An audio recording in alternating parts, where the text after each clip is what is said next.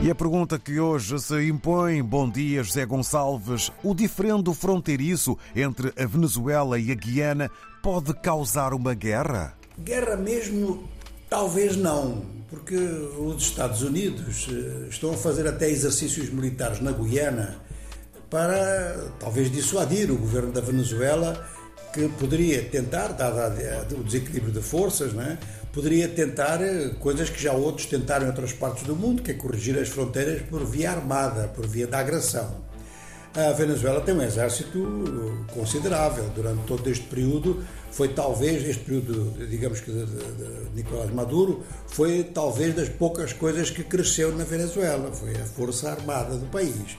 E a Guiana praticamente não tem exército, tem uma força de polícia com alguma capacidade para manutenção de ordem e polícia de fronteira, não tem mais do que isso.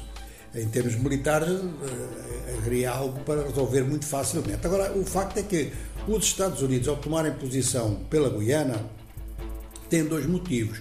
O primeiro são as más relações com a Venezuela embora os norte-americanos tenham dito que levantariam as sanções sobre o petróleo venezuelano se a Venezuela no próximo ano, o governo de Maduro, organizar eleições corretamente. As coisas pareciam estar a caminhar um pouco no sentido da moderação dos dois lados. Mas de repente este problema uh, do petróleo que apareceu na Guiana modificou muitas coisas, porque a Venezuela há muito tempo que reivindica território uh, da Guiana como sendo território venezuelano.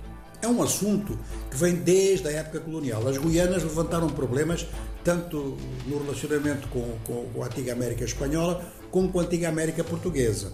E no caso, no caso concreto uh, do Brasil, por exemplo, a, a delimitação que foi feita foi com a Guiana Francesa. E isso resolveu-se, não há ali problema nenhum. Mas a norte, portanto, onde está a Guiana ex-britânica, os problemas de fronteira sempre se mantiveram. Depois houve um julgamento no, Tribunal Internacional, uh, o julgamento não foi aceito pela Venezuela e finalmente as coisas iam, enfim, sendo levadas em banho-maria até que apareceu o petróleo na Guiana.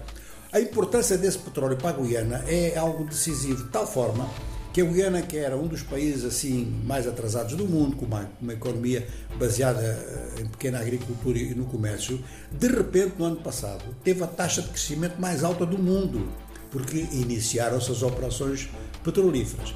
Essas, essas operações petrolíferas têm como operador principal a ExxonMobil, que também é uma empresa norte-americana.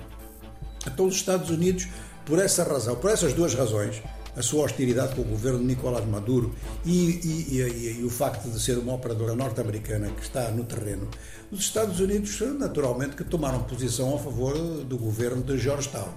De maneira que nós estamos perante uma situação, fazendo assim comparação internacional, neste momento eh, eh, ainda decorre eh, a COP28, onde se está a trabalhar para reduzir o impacto e a importância dos combustíveis fósseis na energia, na, na base energética à escala mundial. Mas sempre que há um problema com o petróleo, o conflito agrava-se de uma forma ou de outra. Quer dizer, por exemplo, neste caso Venezuela-Guiana, é um conflito mesmo de soberania sobre um determinado território. Mas, por exemplo, quando há acordos ou quando há decisões no sentido de aumentar ou de baixar os preços do petróleo, também dá um alarme mundial na, na economia.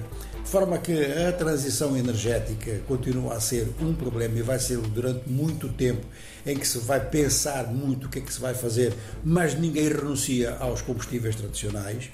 E, por outro lado, delimitações de fronteiras em várias partes do mundo é um problema que eh, subsiste e o importante é evitar precisamente a repetição do que está a acontecer, por exemplo, na Ucrânia, em que a Rússia corrigiu fronteiras de, forma militar.